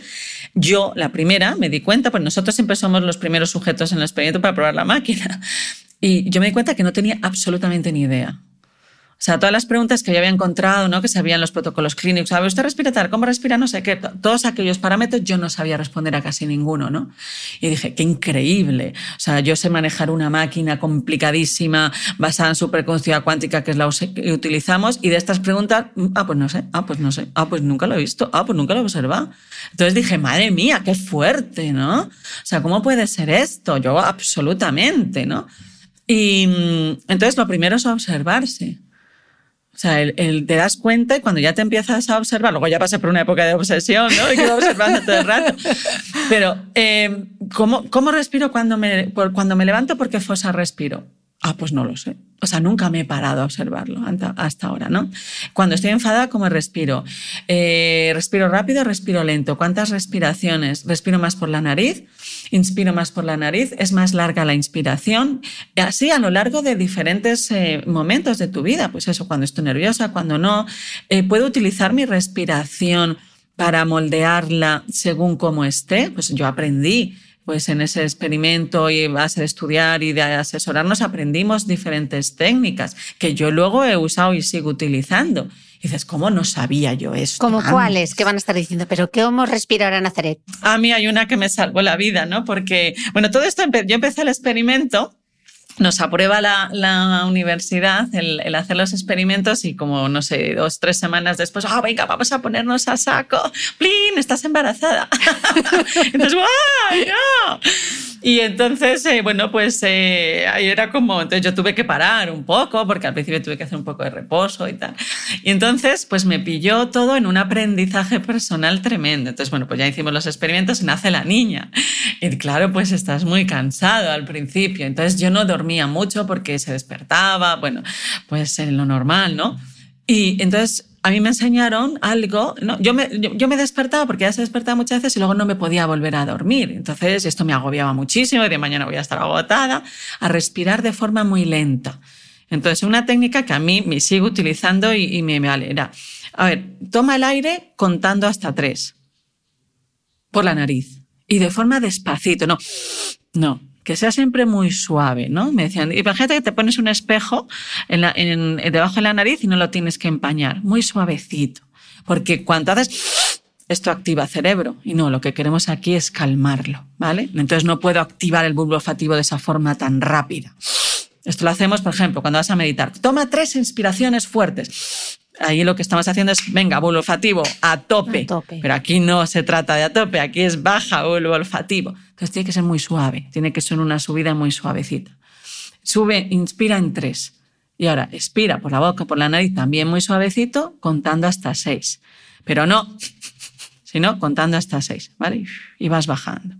Si llegas a eso, puedes estar un ratito ahí, pues ahora cuatro, ocho, así, cinco, diez, lo que puedas. Es decir, ralentizar la respiración de tal forma que sea muy, muy suave y muy suave, que acune casi las sensaciones de tu nariz y que la expiración sea el doble que la inspiración. Esto es una técnica que yo aprendí hace seis años. Y entonces a mí me calmaba y me quedaba dormida, aunque fuera esa tres cuartos de hora que dormía. Bueno, pues yo me dormía y luego volvía. Bueno, a mí me cambió eso, porque de no dormir y estresarme por la noche a tomarlo desde otra perspectiva era, era tremendo, ¿no? Vale, entonces luego, eh, pues eh, como tres años después, salió un artículo en la Universidad de Tokio mostrando los efectos del cerebro de esto mismo. Y era tremendo, ¿no? Porque estas técnicas ya las decían los pranayamas. O sea, esto que me, me enseñaron venía del mundo del, del yoga, porque a nivel científico no había. ¿No? Entonces es increíble, ¿no? Entonces, ¿cómo? Pues a lo que decíamos al principio de esa conversación, ese diálogo con las medicinas. O sea, ha habido grandísimos conocedores de la influencia del cuerpo sobre la mente humana. ¿Cómo puede ser que los obviemos, no? Entonces yo me quejaba de decir, si lo hubierais escuchado, ¿cuántas noches me hubiera ahorrado yo? Porque como no, no lo sabemos, y, y en general todo lo que se está descubriendo ahora, ¿no? Entonces todo esto nos lo podríamos haber ahorrado, ¿no? Pero bueno, entonces esas técnicas son maravillosas. Maravilloso. Hablábamos antes de meditar, me gustaría ahora cerrar un poco con el corazón. Hablabas antes de la importancia de meditar y qué impactos ha visto que tiene la meditación en la salud cardiovascular si es que se ha visto. Uf, sí, sí, sí, sí, sí, sí. No, a nivel cardiovascular muchísimo, muchísimo, ¿no? Aparte de, bueno, pues con problemas de, de, tensión, nosotros, por ejemplo, lo que hacíamos era más bien en la influencia del cerebro con el, con el cuerpo. Hay una cosa que es la relación alfa eh. ¿Vale? Hay un ritmo que es eh, alfa, que es un ritmo en el que disparan nuestras neuronas unas 8 o 10 veces por segundo. Es el ritmo más importante del, cerebro, más, más, predominante. Perdón. Entonces, este, este ciclo, esas oscilaciones, estas 8 o 10 disparos por segundo que emite el cerebro, están muy relacionados con la atención. Por ejemplo, cuando nosotros prestamos atención, se activan tremendamente estas oscilaciones en nuestro cerebro y son necesarias. Bueno, pues en la generación de esas oscilaciones depende, entre otros, del estómago, pero sobre todo del intestino. perdón, sobre todo del corazón. Mm. De tal forma que cuando la relación entre el latido cardíaco y el ritmo de alfa es un número entero, esa relación, esa generación de ondas alfa es mucho más efectiva para el cerebro. Nosotros vimos, por ejemplo, cómo la relación entre corazón y cerebro se debilitaba en personas que empezaban a tener las primeras etapas de la, enfermedad de Alzheimer. Entonces, a mayor desconexión entre el corazón y el cerebro, menos ondas alfa se producían. Entonces, cuando nosotros meditamos, estamos fortaleciendo la corteza frontal, estamos fortaleciendo la aparición de ondas alfa, pero cuando meditamos estamos también cambiando el ritmo del corazón. Más bien estamos cambiando la complejidad del patrón cardíaco, la variabilidad de la frecuencia cardíaca. De tal forma que lo que se ha visto es que cuando estamos, tenemos un control voluntario de la atención, esa relación entre corazón y cerebro se acopla. Y esto es tremendamente importante. Mira qué cosas más sencillas y más complejas hemos hablado mm. al final, que es cosas como la respiración, como moverse. O sea, no estamos diciendo que tengas que hacer una maratón, sino que te muevas a lo largo del día. Exacto. ¿Qué herramientas tenemos y estamos buscando siempre como el atajo, la cosa fácil, el suplemento alimenticio? Cuando son cosas como mm. aprender a respirar o movernos un poquito más, ¿no? ¿Qué, mm. Ejercicio debemos hacer todos también? Porque hablamos mucho del, que era lo que te iba a preguntar ahora, ¿no? De, de la medicina del futuro. Decías tú al principio de este podcast esa frase que me gusta tanto, cuidar el cuerpo para cuidar la mente, ¿no? Esto, ¿qué implicaciones va a tener en cómo será la medicina del futuro? sería mi, mm. mi, primera pregunta y luego voy la responsabilidad que tenemos cada uno de nosotros en hacer ese pequeño cambio. ¿Qué implicaciones tiene todo esto que hemos hablado, Nazaret? Todas estas investigaciones, esa conexión intestino-cerebro, eh, la percepción, las emociones, el control postural, etcétera. ¿Cómo será la medicina del futuro? Hmm. Pues mira, la medicina del futuro ya está aquí, ¿no? Y eh, pasa es que está un poco en pañales y tenemos que darle un poquito, acunarlo un poco más para que, que crezca. Pero es una medicina muy integral y esto no significa que no existan las especialidades, ¿no? Que hay veces que, ah, entonces vale, el típico médico renacentista, Avicena, que sabía de todo. Bueno, hoy en día es imposible. Avicena lo tenía más fácil porque sabíamos mucho menos y yo tengo que ser especialista en todo, es absolutamente imposible. Entonces yo no creo creo en, la microespecialización porque nos ha permitido un avance tremendo. Ahora lo que creo es que tiene que haber cooperación entre todos. Que tú vayas a un médico y cuando sea evidente que es algo evidente, me doy la pierna, pues a pasar, vale. Pero por cosas a lo mejor que dices, mm, este dolor que tengo, este malestar, ¿cuántas veces nos ha pasado esto? Vas, pues es que no me sale nada, me han dicho que no hay nada. Que seas visto por un equipo de médicos, porque lo que yo no veo lo ve el otro. Entonces, vale, cada uno lo ve desde su visión, cada uno está especializado y eso lo debemos mantener pero que seamos visto por muchos ojos, porque pues, un problema es, tiene muchas, muchas caras. Entonces, que la medicina sea integral, que la medicina sea preventiva. Es decir, que tengamos médicos que nos ayuden a estar sanos, que no vayamos al médico cuando ya estamos mal.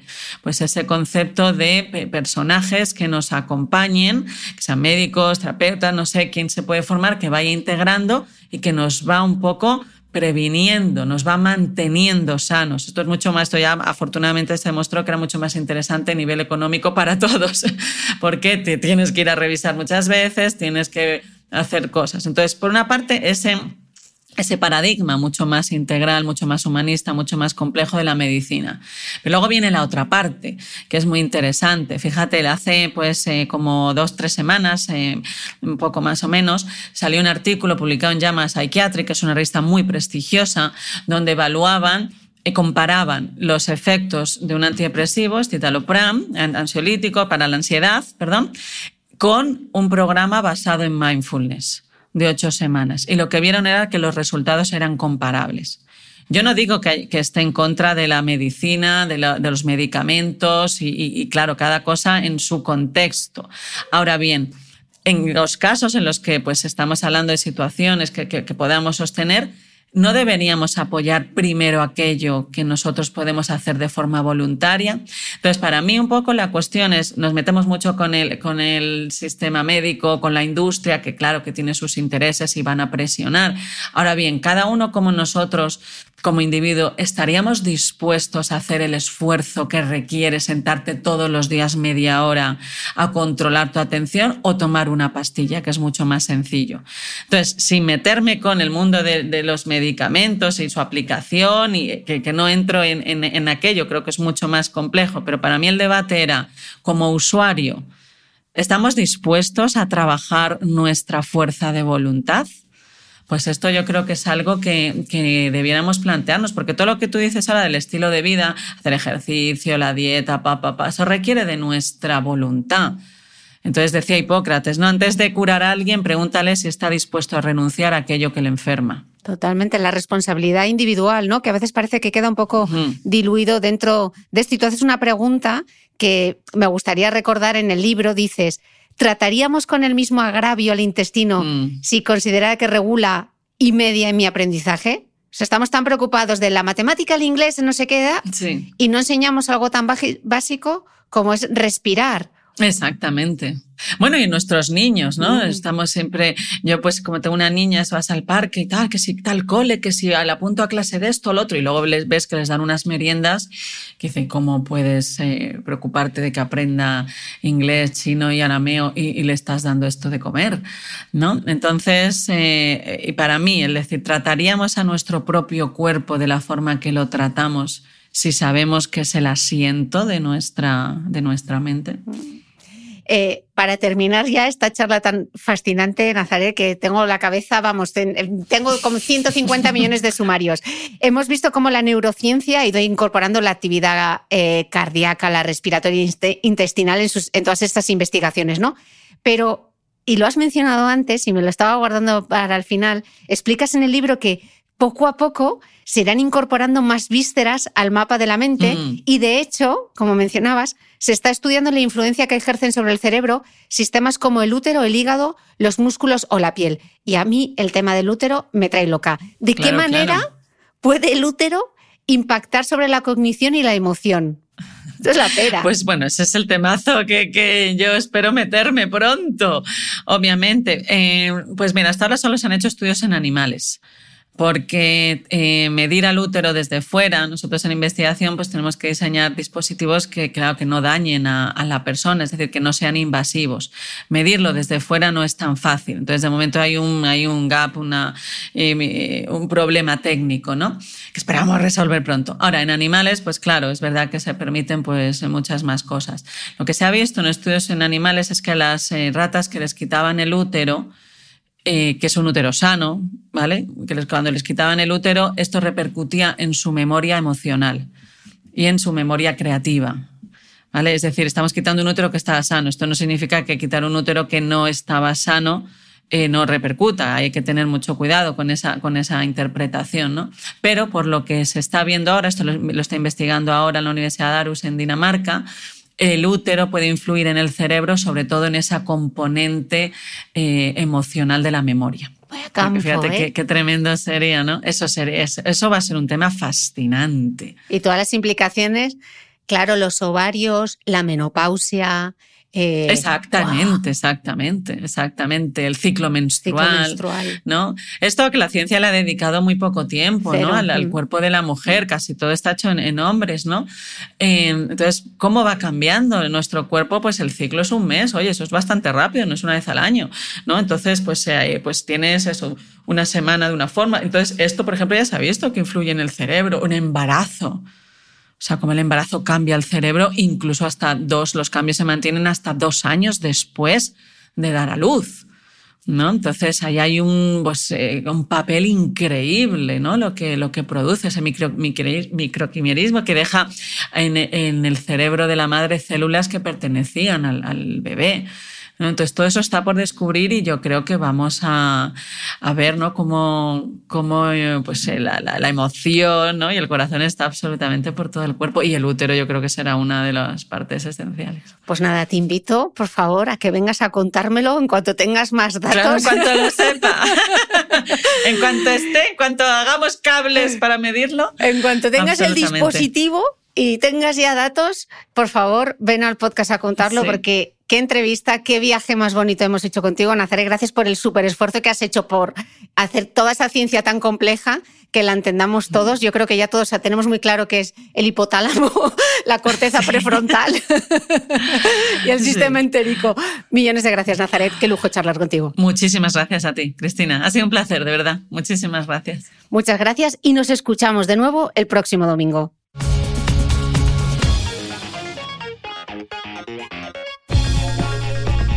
No olvides que todas las notas de este capítulo están en mi blog de beautymail.es. Además, si no quieres perderte ninguna entrevista, suscríbete a el podcast de Cristina Mitre en tu reproductor de podcast habitual.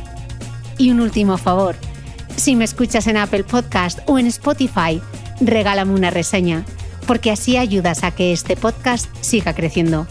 Muchas gracias y nos escuchamos de nuevo el próximo domingo.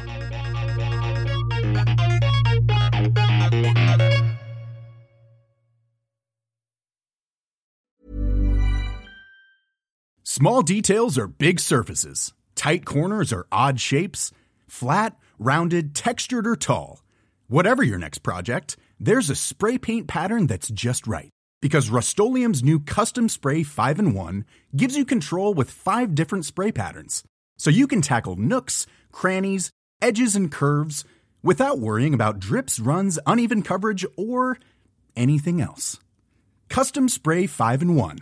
Only from Rust